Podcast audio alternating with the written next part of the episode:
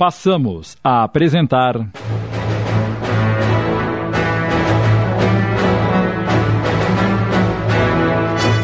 O Senhor das Terras, obra de Wilson Frungilo Júnior, adaptação de Sidney Carbone.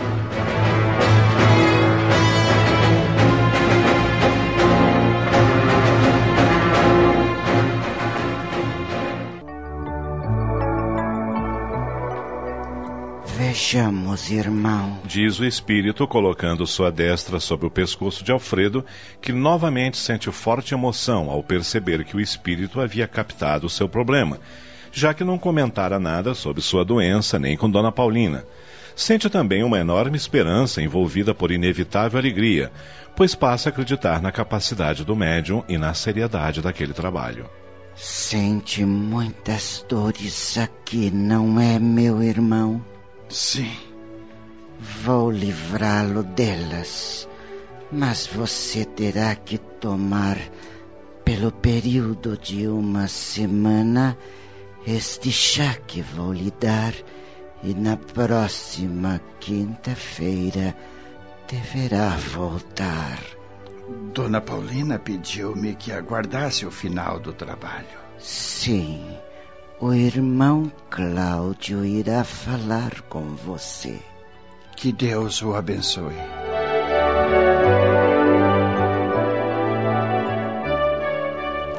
Alfredo então espera que os outros dois pacientes sejam atendidos e sai da sala aguardando no pátio o término dos trabalhos. Porém, não consegue tirar a figura do médium de seu pensamento e comenta com Isabel. Parece que eu conheço Isabel mas não sei de onde. E o interessante é que sinto enorme carinho pela sua pessoa. Não sei explicar. Também sinto isso, Alfredo. Parece-me conhecê-lo de há muito tempo. Talvez seja sua figura carismática, porque ele parece envolver-nos a todos com sua presença.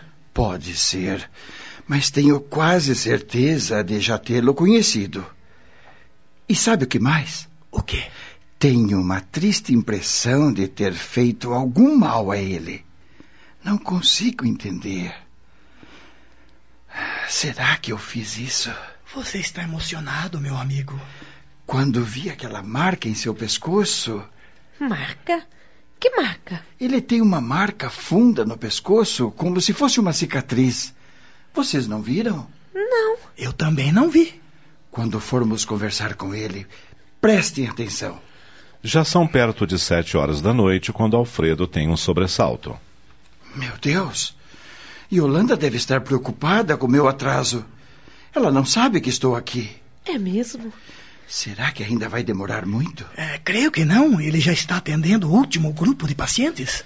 Mas algum tempo se passa e com a saída das pessoas, Dona Paulina convida os três a entrarem. Desta feita, Cláudio está sentado à grande mesa e pede que sentem-se à sua frente. Alfredo sofre outro choque e exclama: Cadê a sua cicatriz? Cicatriz? Sim, no seu pescoço. Não tenho nenhuma cicatriz no pescoço, meu irmão. Ah, desculpe-me. Acho que foi impressão minha. Bem, irmão, vamos conversar um pouco. Como está se sentindo? Melhor. A dor parece ter diminuído. Ela vai passar mas é necessário que tome o chá que lhe foi receitado. Gostaria também de lhe pedir outra coisa. Pois não? Todas as noites, por volta de vinte horas, sente-se num local bem tranquilo, com um copo d'água à sua frente e faça uma oração rogando o auxílio do alto. Nesse horário, estaremos aqui no centro, orando por todos que nos procuram Deixe também com Dona Paulina seu nome completo e endereço. Os espíritos irão visitá-lo. Vou. Vou ser curado desta minha doença. Uma junta médica deu-me apenas mais alguns meses de vida. Irmão, Deus não abandona seus filhos. Isso quer dizer que eu serei curado? Tenha fé em Deus ele somente quer o nosso bem. Terei sim. Terei muita fé. Gostaria que frequentasse o nosso centro aos sábados. tomará passes e ouvirá interessantes palestras que em muito o auxiliarão. E peço-lhe também que leia alguns livros que vou indicar-lhe. Pode fazer isso? Uh, sim, claro. E deixe que sua família o ajude. Vai ser melhor para ela. O senhor acha? Tenho absoluta certeza. Está bem. Hoje mesmo contarei à minha esposa. Agora já estou mais confiante e com muita esperança. Ótimo, irmão. Então. Cláudio levanta-se e despede-se dos três. Até sábado. Até sábado. E que Deus lhe pague.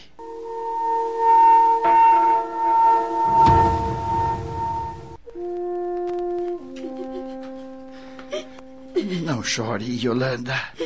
Eu tenho certeza que vou ser curado pelos espíritos. Você acredita mesmo nisso? Acredito, sim. Mas por que não me contou antes, Alfredo? Eu o teria apoiado. Sofreu todo esse tempo sozinho. Eu não tive coragem, querida. Somente hoje a consegui porque tenho a esperança de ser curado e porque Cláudio aconselhou-me a contar tudo a vocês. Ah, Alfredo, Alfredo, como deve ter sofrido. Acalme-se, por favor, acalme-se.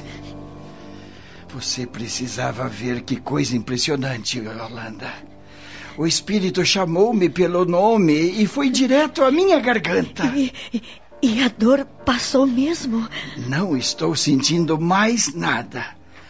Até a minha voz está melhor, não acha? É, parece que sim. Alfredo, eu quero ir ao centro com você no sábado.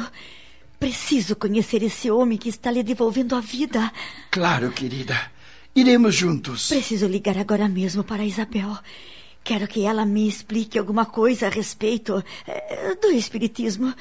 E também agradecer a ela e ao Otávio pelo que estão fazendo por você. Faça isso, Yolanda. Realmente, eles estão me dando uma grande força.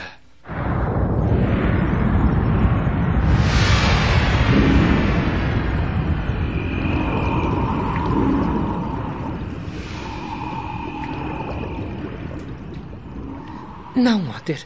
É melhor você não vir comigo. Diz Isidra ao conselheiro, já nos portões do castelo, onde ele conseguira que os soldados de sua confiança e lealdade ali ficassem de guarda nessa noite. Já lhe disse que se Alfios descobrir, darei a desculpa de que fui atrás de um remédio para tentar uma nova gravidez. E não queria que ele ficasse sabendo. Se ele souber que você falou com Clouter depois de tudo que conversaram, será implacável e não quero que nada de mal lhe aconteça. Otter não pôde deixar de notar que sua senhora estava sendo sincera em suas palavras. Sempre nutriu verdadeira veneração por ela e sente-se, naquele momento, o homem mais feliz do mundo. Conseguirá ir até o rio montada nesse cavalo, senhora? É evidente que sim. Sou excelente cavaleira. E como fará com a balsa? Já está tudo planejado. Um menino, filho de uma de minhas criadas mais leais, me levará até o outro lado do rio. Já deve estar me esperando. Muito bem, minha senhora. Que Deus a acompanhe. Homens, abram os portões, mas com cautela. Não quero nenhum ruído. Nesse momento, um dos guardas, que teria função de sentinela nessa noite que fora trocado a mando de Otter, resolve retornar aos portões para buscar algo que lá esquecera. E, encoberto pelas sombras de um torreão iluminado pelo luar, ouve toda a trama de Isidra e resolve tirar proveito disso. Cuidadosamente afasta-se dali em direção ao castelo à procura de Alfios. Amanhã de manhã falarei com você, Otter. Vá ao meu encontro. Estarei bem cedo na estrebaria. Vá em paz, senhora. Eia! Vamos, Tufão! O cavalo afasta-se e percorre a estrada que a leva até o rio. Um menino já esperava, conforme combinado, e prendendo o cavalo pelas rédeas no tronco de uma árvore, Isidra chega até a beira do rio. Isidra sobe na balsa e ordena: Rápido, para a outra margem do rio. Estamos apresentando. O Senhor das Terras. Voltamos a apresentar. O Senhor das Terras, adaptação de Sidney Carbone.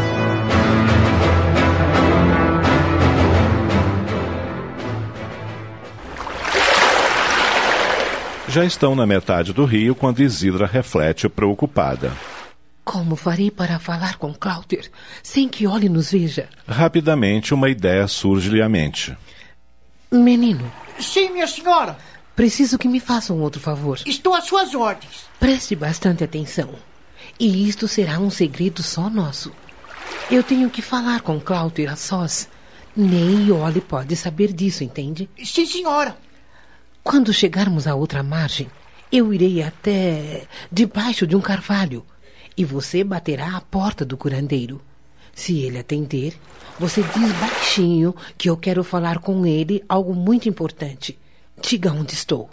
Porém, se for Iole quem atender a porta, você vai fingir que está com dores e pede para falar com Cláudio. Tenho certeza de que o atenderá e, na primeira oportunidade, sem que Iole perceba, Dê-lhe o meu recado, está bem? Entendi, minha senhora. Eu farei o serviço direitinho. Isidra beija a face do garoto e lhe agradece, dizendo que ele não se arrependerá por estar ajudando-a. Olhe, senhora, já estamos chegando. Isidra desce da balsa assim que ela encosta na margem. Faça tudo conforme lhe falei. Eu vou me esconder atrás do carvalho. Assim que o garoto divisou Isidra, já perto da grande árvore, deixou a balsa e correu à casa de Cláudia. Alguns instantes depois, Cláudia chega até o carvalho e. Boa noite, minha senhora. Recebi o seu recado. Responda-me. E olha, não viu o menino? Não. Ela já está dormindo há muito tempo. Eu mesmo o atendi. Oh, graças a Deus. O que deseja de mim tão tarde da noite? Vim aqui para ajudá-lo. Ajudar-me? Sim. Apesar da morte do meu filho, você curou os seus olhos quando ele estava vivo. E por isso não poderia deixar de ajudá-lo neste momento em que está correndo risco de vida. Eu lhe agradeço. Mas a senhora acha mesmo que corro risco de vida? Você não tem noção disso? Bem, sei que Alfio, seu esposo, está com a intenção de cumprir sua promessa e executar-me, porque não lhe entreguei o colar sagrado e não lhe revelei o segredo da muscária. E não tem medo? Da morte, não, porque ela não existe. Mas não gostaria de partir já, porque penso que minha missão ainda não terminou. Deve existir muita gente neste mundo precisando de meus remédios e ainda não tive a oportunidade de ensinar tudo o que sei a outra pessoa. E olhe. Ela já aprendeu algumas coisas, mas ainda não é o suficiente. Pois não deve lhe ensinar mais nada. Por quê? Porque ela vai traí-lo. Trair-me? Sim. Ela está sendo manipulada por Alfios. Não posso acreditar. Isidro põe a par de toda a conversa que ouvira entre Alfios, Iole e Otter. Cláudio fica pensativo por alguns momentos. Depois. Minha Iole, pobre mulher. Pobre mulher? Iole está querendo me proteger, senhora, salvar a minha vida, facilitando a minha fuga e procurando salvar a si própria, porque ela realmente não poderá retornar de onde veio. Percebi o olhar que ela e meu marido trocaram. E isso me deu certeza de que nasceu algo forte entre eles. Pode ser. E o que pretende fazer? Tenho que tomar a atitude mais correta sem pensar em mim ou em Iole. Sou um sacerdote druida e tenho que cumprir o juramento de proteger o colar sagrado e o segredo da muscária, custe isto a minha vida ou a de quem quer que seja. Iole sabe onde está esse colar? Não, ele está bem escondido. E como ela disse a Alfios que o entregaria, se ele o deixasse fugir em paz? Será que ela. Não, não. Iole não pode saber onde ele está. Há muito tempo eu o guardo e tenho a certeza de que ela nunca o tocou. Mas ela não pode ter visto um dia onde você o esconde. Afinal, ela vive há tantos anos com você. É, isso é verdade. Bem, Cláudio, eu tenho que ir embora. Na minha opinião, acho que você deve pegar o seu colar sagrado e ir embora daqui. Eu conheço Alfios. Ele não irá poupá-lo nem com o colar nas mãos. Eu sei. Tanto quanto o colar, o que ele mais quer é o segredo da muscária. Ele não pensará duas vezes em executá-lo, acredite. É, só me resta ir embora mesmo. Salve a sua vida para que possa continuar curando as outras. Será uma grande perda para nós, mas Alfios ainda não se conscientizou disso. Eu lhe agradeço por ter se arriscado tanto por mim, senhora. É o mínimo que poderia fazer por você. E se for embora, que Deus o acompanhe.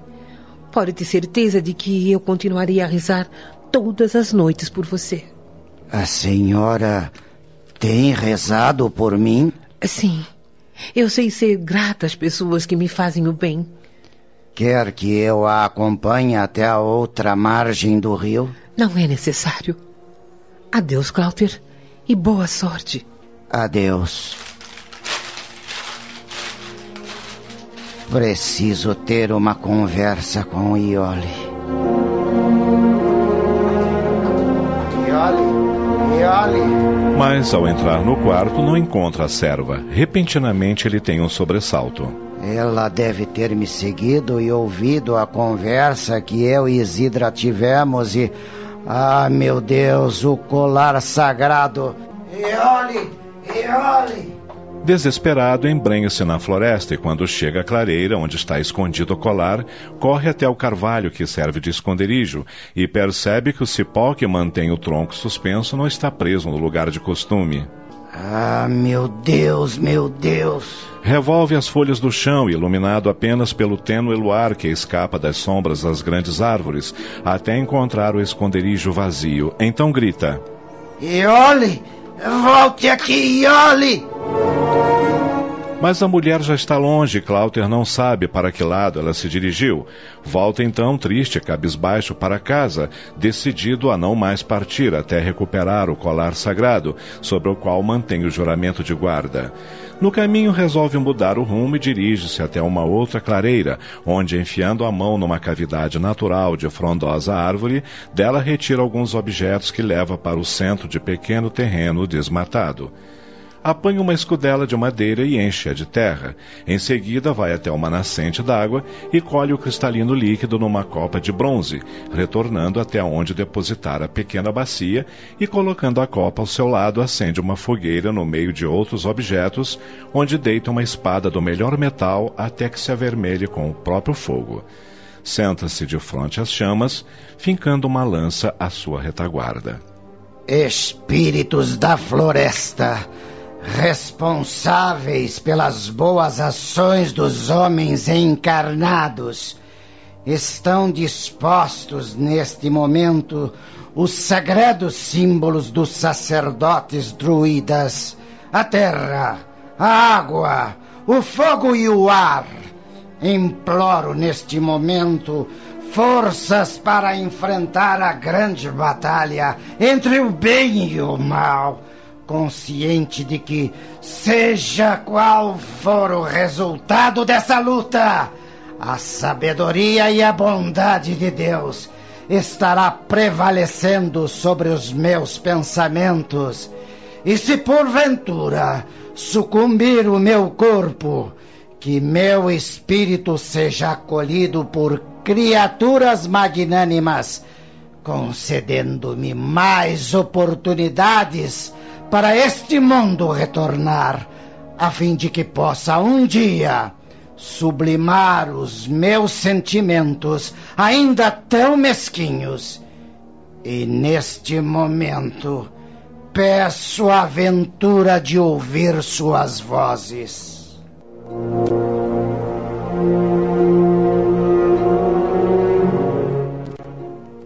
Acabamos de apresentar.